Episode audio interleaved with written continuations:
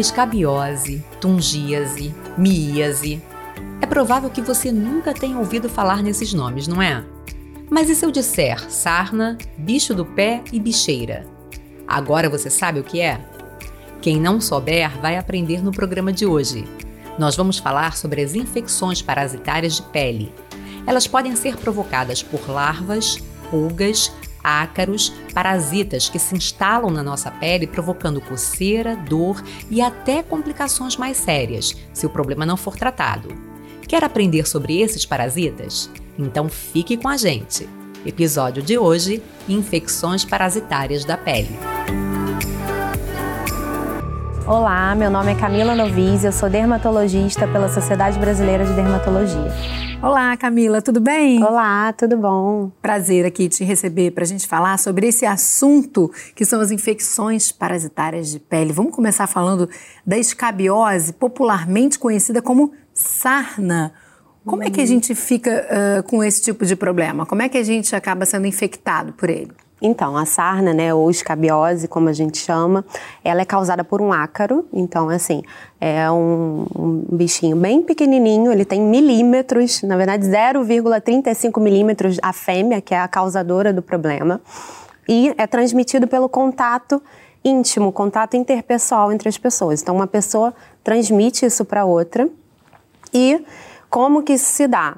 Essa fêmea, depois da fecundação, então o macho morre depois da cópula e a fêmea ela vai penetrar na pele da pessoa, na camada mais superficial da pele, logo abaixo da camada mais superficial uhum. da pele. Ela se aloja ali embaixo e preferencialmente à noite, que é quando a pessoa está lá dormindo, né, na cama, à noite ela vai se movimentando e depositando ovos por baixo da pele. Geralmente de 3 a 5 ovos por noite e ela vai, vai é, seguindo o ciclo de vida dela. Esse ovo, depois de alguns dias, ele vai se tornar uma larva, e aí depois de larva ela se torna uma ninfa e depois se torna um adulto. Isso tudo na nossa pele. Tudo na nossa pele. Mas a gente está muito acostumado em falar de ácaro, né? E saber que eles convivem com a gente no nosso colchão, no nosso cobertor. Esse é um tipo específico de ácaro, né? Sim, sim. É o Sarcoptes scabiei, variedade hominis. É, é um esse, enorme. É. Esse é o que dá a doença no homem. Existem os Sarcoptes, os Sarcoptes scabiei, variedades, e aí tem outras variedades de outros animais. Tem do cachorro, tem do cavalo, enfim, tem de outros animais, mas que não dão a doença no homem. E esse que dá a doença na gente, ele sobrevive é, por muito tempo nos cobertores, nas peças de roupa? Não, se ele não está no, no, no hospedeiro dele, que é o homem, ele sobrevive durante horas a poucos dias, no máximo três, quatro dias, ele pode ficar no lençol ou numa roupa que a pessoa infectada esteja usando. E coça? Coça né, muito, coça muito. Isso é bem característico da escabiose, essa coceira, principalmente à noite, que é quando a fêmea lá está uhum. se movimentando, o ácaro está se movimentando ali, formando o túnel dele. Então, e esse, essa coceira, esse prurido, ele é causado tanto pela parte alérgica que esse ácaro vai dar na pele, como pela movimentação dele à noite. Vamos dar uma olhada? Como é que ficam essas Não. lesões, gente? Que aparecem na pele por conta da escabiose? É um local muito comum de ter lesão, tá? As mãos. Na, na verdade, é. A região entre os dedos, região do punho, região axilar, são locais muito comuns. Então, e no início gera uma pápula. A pápula é o quê? Uma bolinha tá? E aí, e depois, conforme vai progredindo, pode-se ver até o túnel que o ácaro vai fazendo, tá? Na criança, no adulto não é comum no pé, mas na criança é muito comum ter lesão no pé uhum. e gera uma inflamação intensa. A criança fica ah, agoniada, realmente. É tá mais da... inflamado, É, tá né? bem mais inflamado. Pode dar até vesícula, que são pequenas bolhas na pele, tá? E se examinar com uma lupa ou com dermatoscópio, que é um aparelho que a gente usa para aumentar, para poder examinar, a gente vê que na extremidade da lesão você consegue ver até o ácaro. Hum. E essa coceira deve ajudar a espalhar também ele pelo Sim. corpo, né, Camila? É, não, não espalhar, porque ele fica uhum. ali embaixo da, da camada da pele. Mas a coceira, ela dá muito machucado na pele, né? Fica, a pele fica escarificada e isso pode acabar é, gerando uma infecção secundária. Então pode entrar bactéria e aí gerar um problema maior. Certo.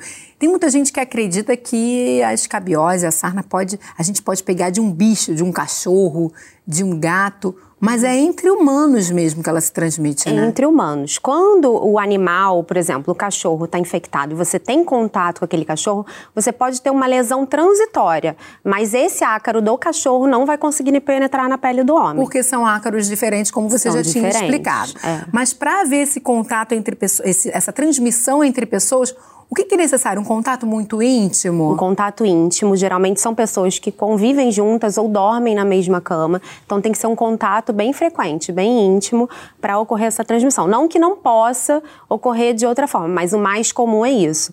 Então, assim, é muito importante quando uma pessoa é diagnosticada com a sarna, que todas as pessoas da família sejam examinadas e sejam tratadas ao mesmo tempo. Mas a gente tem muito caso hoje ainda? Tem, tem. E não tem predileção por idade, nem sexo, nem raça. Então, assim, é uma coisa bem comum e que pode dar em qualquer pessoa, qualquer idade.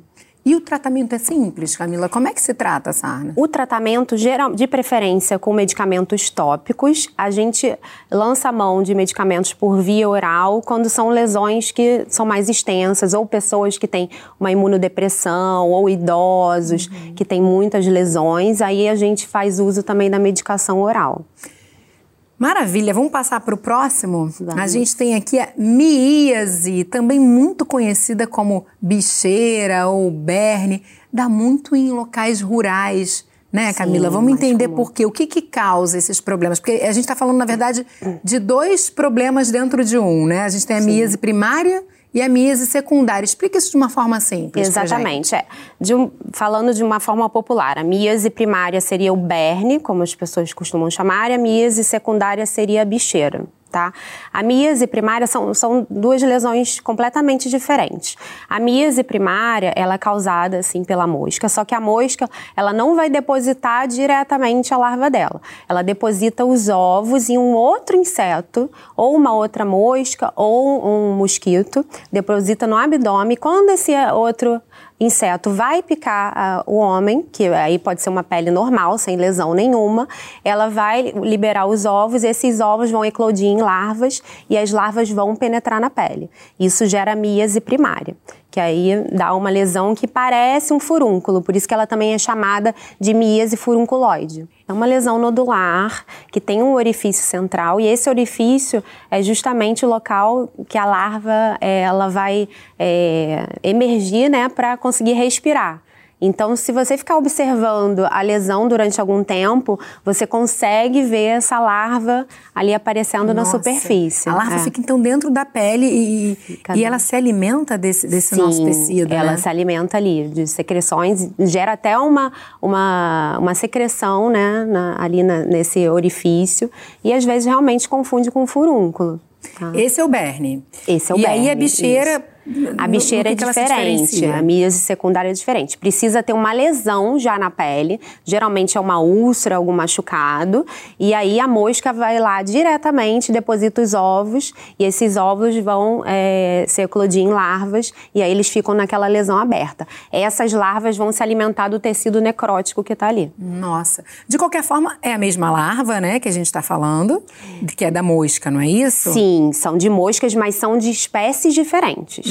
É bem comum e é muito comum em pessoas até que vão viajar para o meio rural e às vezes voltam com a lesão, não sabem bem o que, que é e é uma míase. E dói? Dói, a pessoa sente, às vezes sente um pouco de coceira, mas é bem comum a sensação de ferroada no local.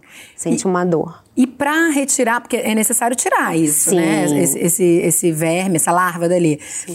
Um profissional de saúde, o mais adequado, né? profissional de saúde, A até retirada é porque mecânica? Retirada é mecânica, só que assim, o profissional tem que avaliar se não tem uma infecção secundária, às vezes é necessário o uso de antibiótico e para retirar essa larva não pode puxar diretamente, porque principalmente a larva da mosca varejeira, ela tem umas espículas que se aderem ali à pele. Então São se como espinhos. isso, como espinhos que vão se segurar, segurar essa larva ali no local.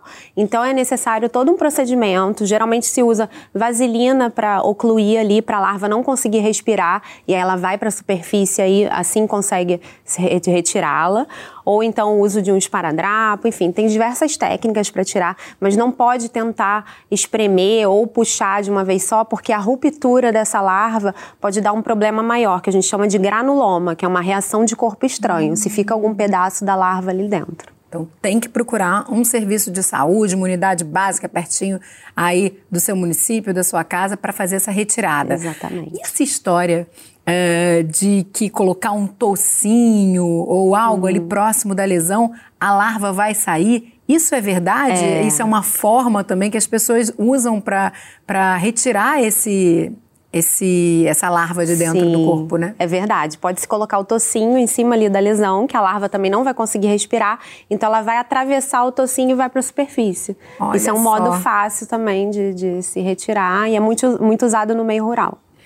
Prevenção, cuidar bem desses machucados, né? Cuidar, é, para quem tá com machucado, ter um cuidado, ter a higiene adequada, fazer o tratamento adequado. Tem que estar tá? também no. Tem que estar tapado, né? Tem que tampado, tá- não deixar aberto. E, é, além dessa higiene, o uso também de, de repelente, porque na míase primária, É né, verdade. não há nenhuma lesão na pele. Então, uso de repelentes, uso de roupas adequadas nesses locais.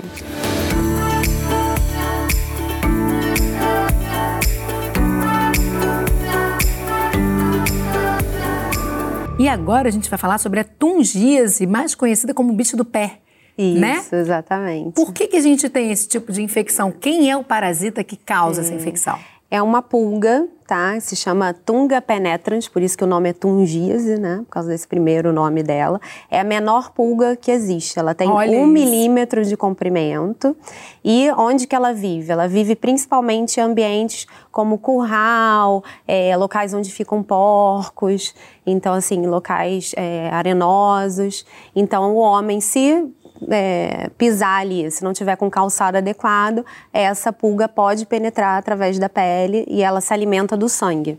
Então também não é a pulga do gato, não é a pulga do, do cachorro, nenhum Não. desses bichos domésticos, né? Não, não. É também bem específico dessas áreas mais rurais, de fazenda, e que tenham esse tipo de animais que você citou, né? Porco Isso, e tudo mais. sim, Fica é. parecendo uma verruga, né? Fica, pode até confundir um pouco com a verruga, para quem, enfim, para o leigo, né? Mas já o médico, o dermatologista, ele já olha essa lesão, lesão, já consegue identificar que realmente é uma tungíase. Em alguns casos chega a ter várias lesões, tá? Uma pápula, uma bolinha amarelada com o centro enegrecido. esse, cen- pontinho, esse né? pontinho central nada mais é do que a fêmea, tá?